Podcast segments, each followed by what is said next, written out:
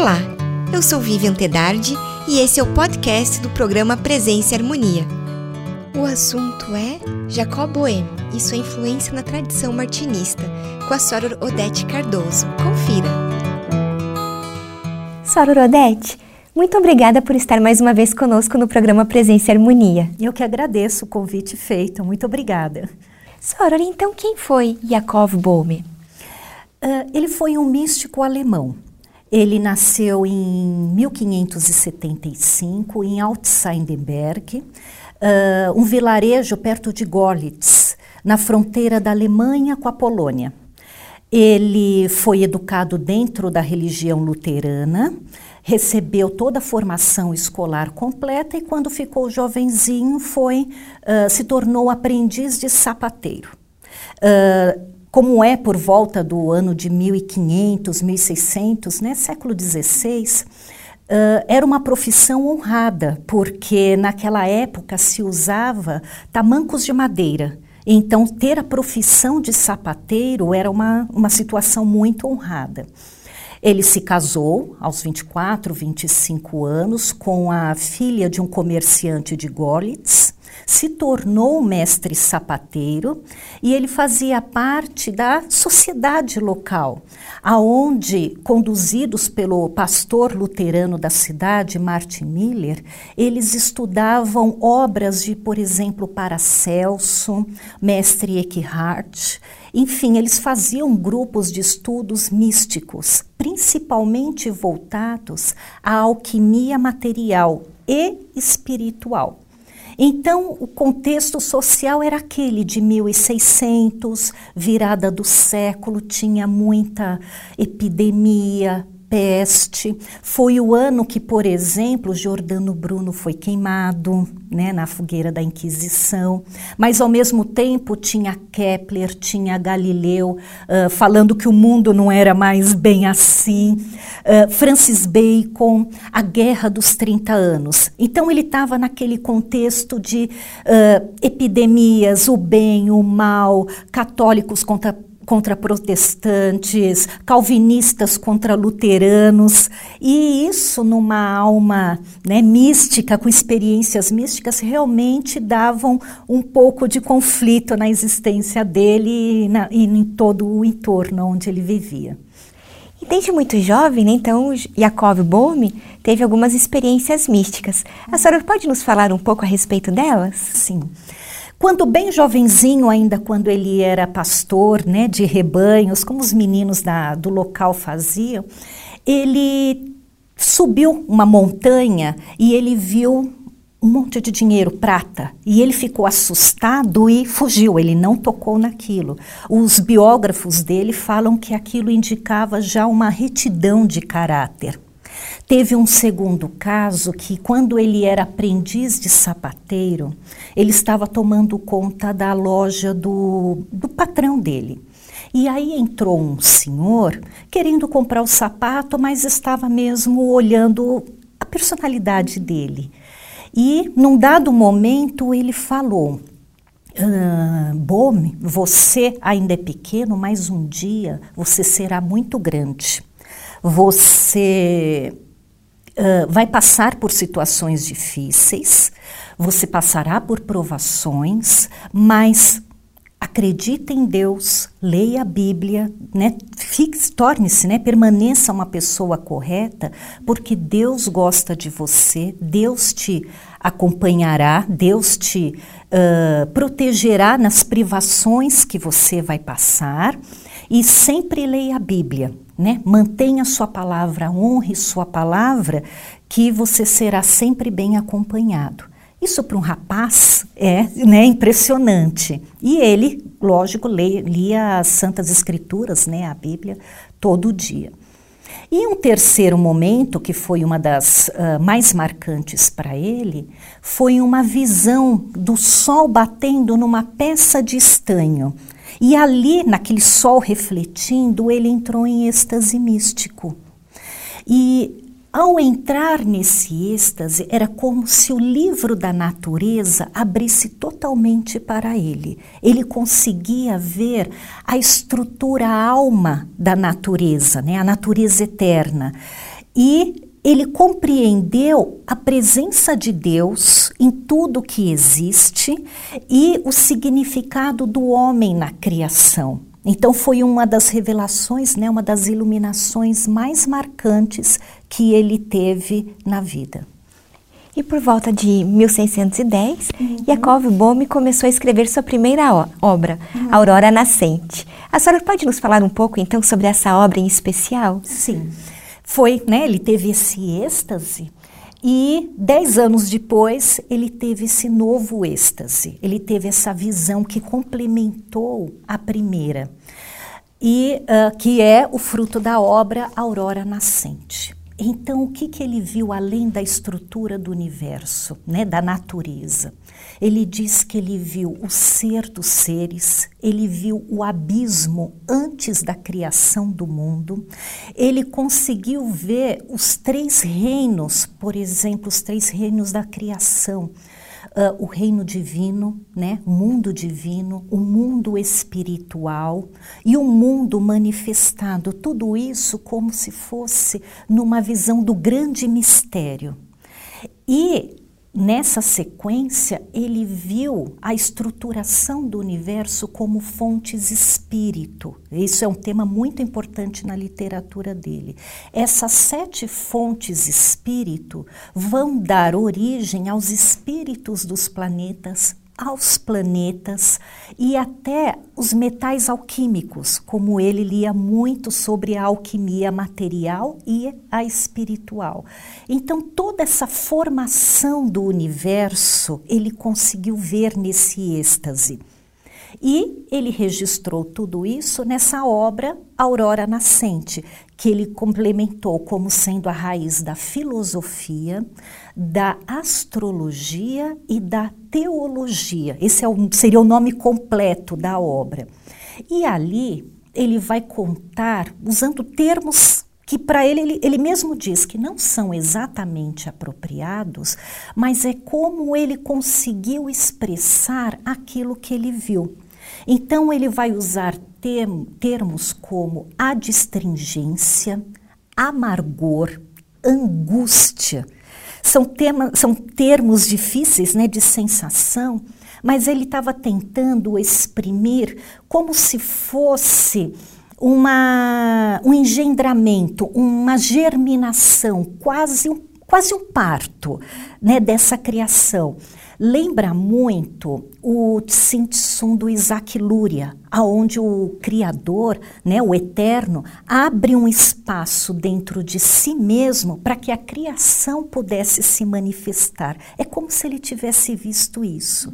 E aí ele viu as sete fontes espírito, ele viu toda a criação sendo manifestada, a Santíssima Trindade, e ali ele coloca, além da distringência, o amargor, a angústia, como um, um princípio primário, né, uma coisa primária relacionada ao Pai, ele vai colocar outros termos como fogo, sopro, som, relacionados ao Filho que aí entra o processo da criação, até chegar na substância, que são outros termos que ele usa, uh, o Espírito Santo, e aí toda a natureza. Então ele vai falar da Trindade, né, da Santíssima Trindade, da criação do universo, da estrutura dos planetas, e isso num sentido espiritual. Então, seriam, poderíamos dizer que seriam seres espirituais, os pilares da criação.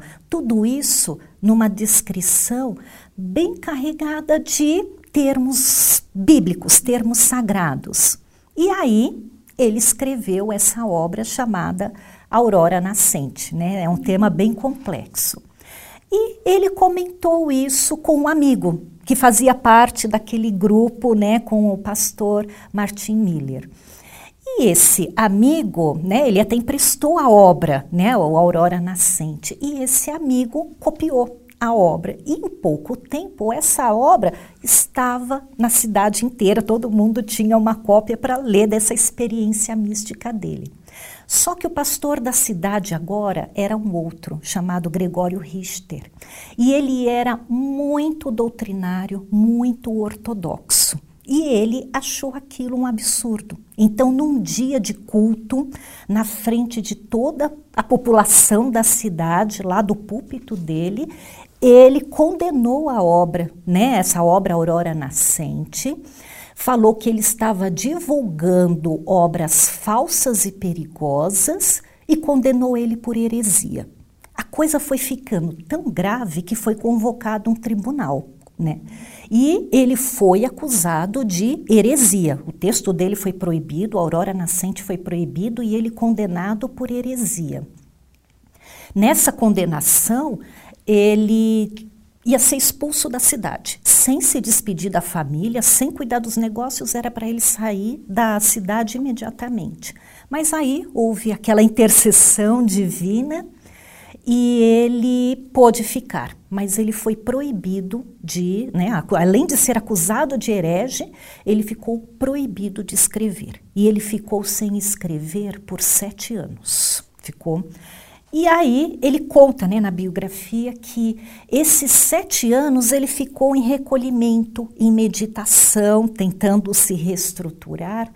E foi como, ele, ele se sentia como uma semente embaixo da terra, que mesmo com as tempestades, com sol, com chuva na superfície, ele ainda continuava o seu processo de germinação como uma semente.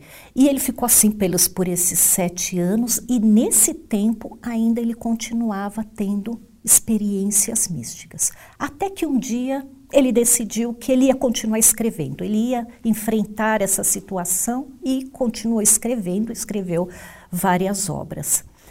Uh, não foram tão publicadas enquanto ele estava vivo, mas depois que ele morreu, todas elas foram publicadas. E por que é tão difícil a gente conseguir entender, né? É uma leitura que não é muito fácil. Por quê? Exatamente por isso, porque ele coloca com a alma. E é difícil fazer essa leitura uh, com a razão. Então, pegando o período dele.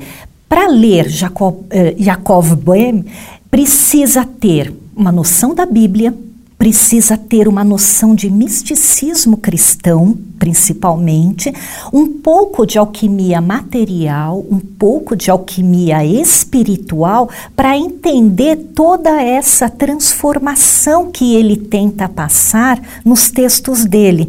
Então, uma pessoa completamente crua vai achar muito difícil, vai não vai conseguir acompanhar o que ele falou. Então precisa ter toda essa parte cristã, nessa parte preparatória. Certo. Uhum. E o que seria o mistério magnum que Yakov Bohm cita em suas obras? É o grande mistério. Então ele sempre vai puxar essa parte da do aurora nascente. Então ele vai falar daquele, ele, o termo que ele usa é o ungrund o nada impenetrável, sem fundo.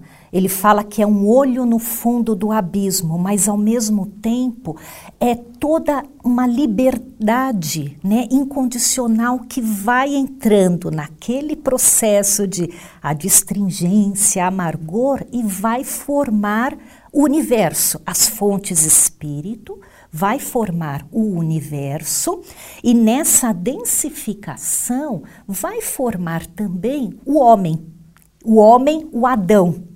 E aí entra uma parte interessante desse grande mistério que ele fala, a descrição que ele fala dessa, dessa formação é muito semelhante aos véus negativos da Kabbalah, o Ain, o Ain Sof, o Ain Sof Or, é toda uma formação mesmo, até chegar no homem, na queda do homem, em Lúcifer e por que estamos aqui. Qual o papel do homem no universo?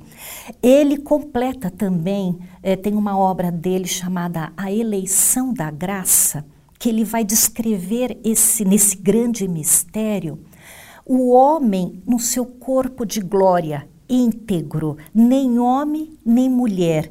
Ele vai dar o termo de androginia primitiva. E ele estava assim, como vestido num corpo de glória, e nesse momento ele era capaz de conversar com a Sofia, Sofia Celeste, a sabedoria divina, aquela que é bem descrita, por exemplo, em Provérbios, capítulo 8, o livro da sabedoria, que era aquela sabedoria que acompanhava o eterno antes do abismo, antes que as, antes que as águas fossem separadas. Então, o Adão, nesse estado de glória, ele conversava com essa sabedoria divina. Mas aí teve a queda, e aí, completando esse grande mistério, ele vai falar do Cristo o Cristo como o agente que vai fazer esse retorno do homem ao seu estado de glória, no, na obra O Caminho para Cristo. Então, pegando essas três obras, consegue-se entender esse grande mistério dele, o grande isso. E o que seria a assinatura das coisas na visão de Bome? Essa é interessante. Foi aquela visão que ele teve na, do Aurora Nascente. Então, é como se ele visse a estrutura do universo, a natureza eterna, a assinatura de Deus em cada coisa que existe. Então, não quer dizer, quer dizer, ao mesmo tempo em que tudo é sagrado, não quer dizer que tudo é Deus, mas tudo tem uma função de existir entender essa assinatura das coisas assim de um jeito bem simples, né? Ele colocava o homem como grande curador. Ele deveria entender esse livro da natureza e ler a assinatura das coisas. Então, num jeito simples, sabe aquelas Aquelas pessoas envolvidas, por exemplo, com cura, que trabalham com ervas medicinais, que parece que elas olham para aquela erva, ela sabe para aquilo que serve, é como se ela estivesse olhando a assinatura das coisas. Então, é, só que expandindo isso para toda a natureza é o que ele tenta descrever. Mas num jeito bem simples é isso, entender para que aquilo foi feito.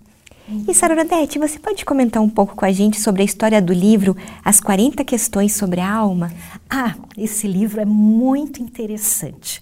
Foi pedido por um amigo dele chamado Baltazar Walter. Ele queria, né, essas perguntas, ele criou essas perguntas num sentido acadêmico. Ninguém da academia, os universitários, né, não sabiam responder e ele mandou para Yakov Boehme.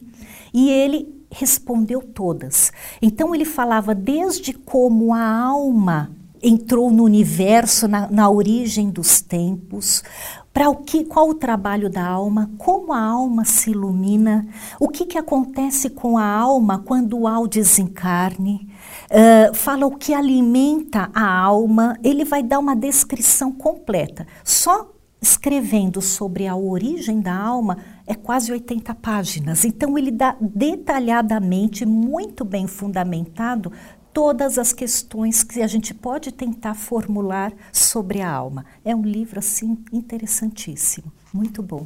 E como as obras então do Yakov Bohm influenciaram principalmente o martinismo, né, e também o Louis-Claude Saint-Martin?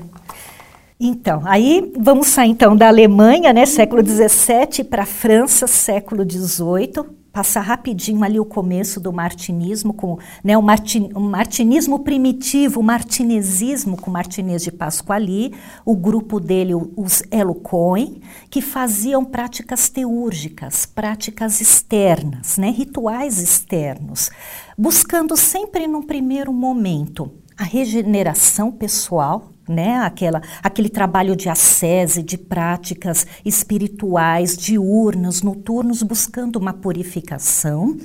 Depois, a reconciliação do espírito, né, da humanidade, do ser humano com o Criador, para chegar no fim último, que era a reintegração de todos os seres. Então, Resumidamente, esse era o trabalho de Martinez de Pasquali, do qual Saint Martin fazia parte.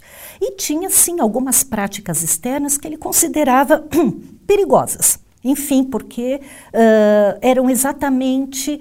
Você tinha que trabalhar com elementos externos, não só externos na prática, mas também mental, espiritual. Você tem que estar atento ao que você está fazendo. Não permite uma introspecção. Pois bem, aí é, Martinez de Pasquali teve que sair da França, veio para o Haiti, onde ele faleceu. os Elocoen entraram em dormência e basicamente teve duas divisões. Jean-Baptiste Villermoz pegou toda aquela parte filosófica, uh, não a, a parte prática, só filosófica, e colocou na estrita observância templária, e o Saint-Martin né, já estava saindo dessa parte, parte externa, falou: não, não quero práticas externas, também não ritualísticas. Estava no período conflituoso na França, 1788, a época do terror, Revolução Francesa, aquela barulheira toda, ele falava, né, o barulho não faz bem, né? Então ele resolveu viajar. Foi para a Alemanha, ele ficou hospedado em Estrasburgo, na casa de um amigo chamado Rodolfo de Salzmann, e lá ele teve contato com as obras de Bohr. E ele ficou tão encantado que ele resolveu aprender alemão, né, no sentido gramatical, para fazer as traduções do alemão para o francês. E ele acabou fazendo isso o resto da vida.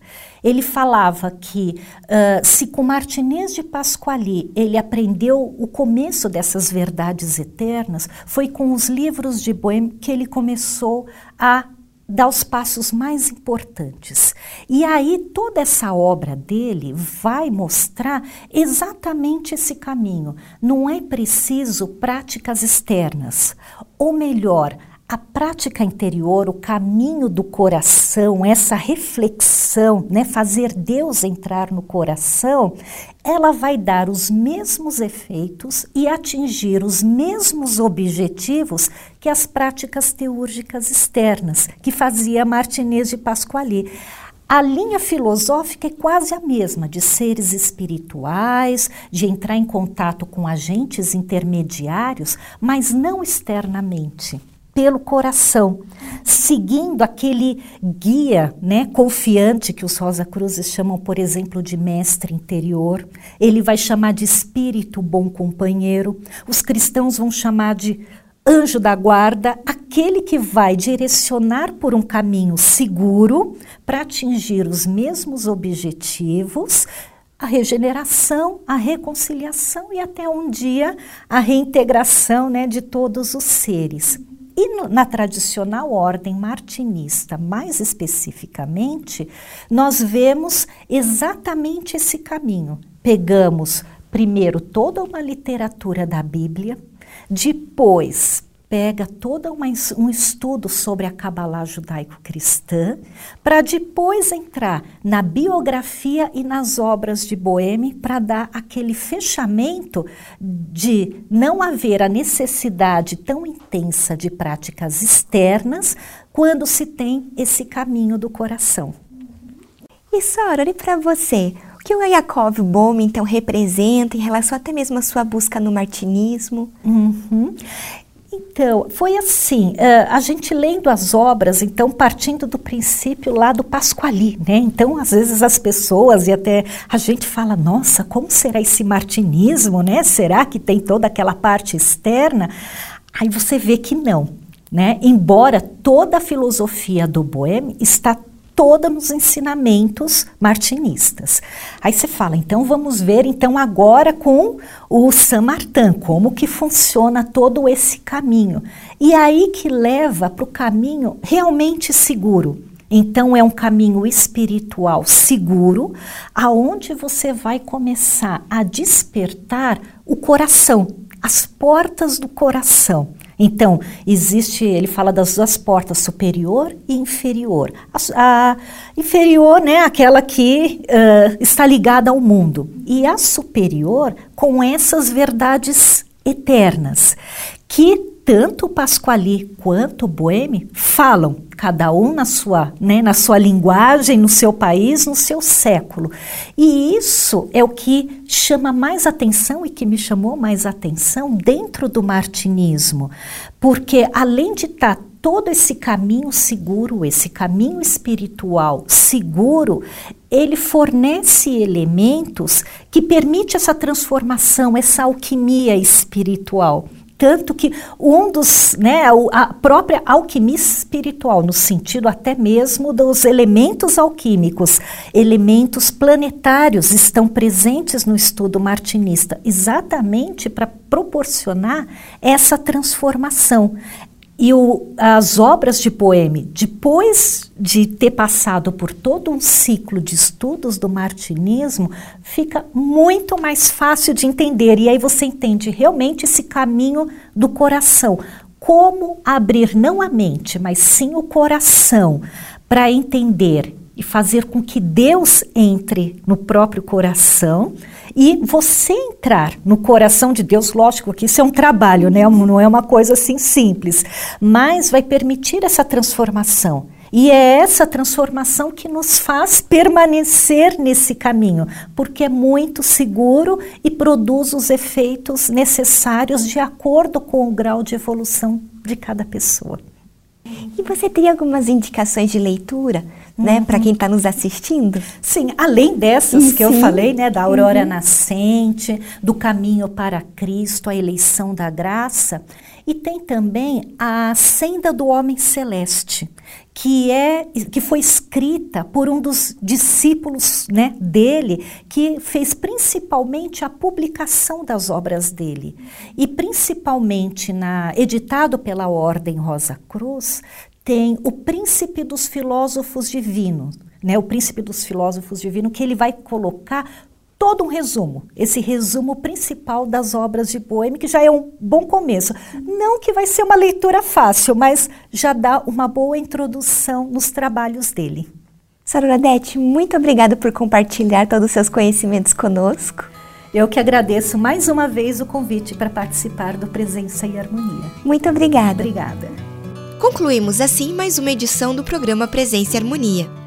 Para acompanhar os nossos programas em vídeo e áudio, visite o portal da MORC no endereço www.amorc.org.br.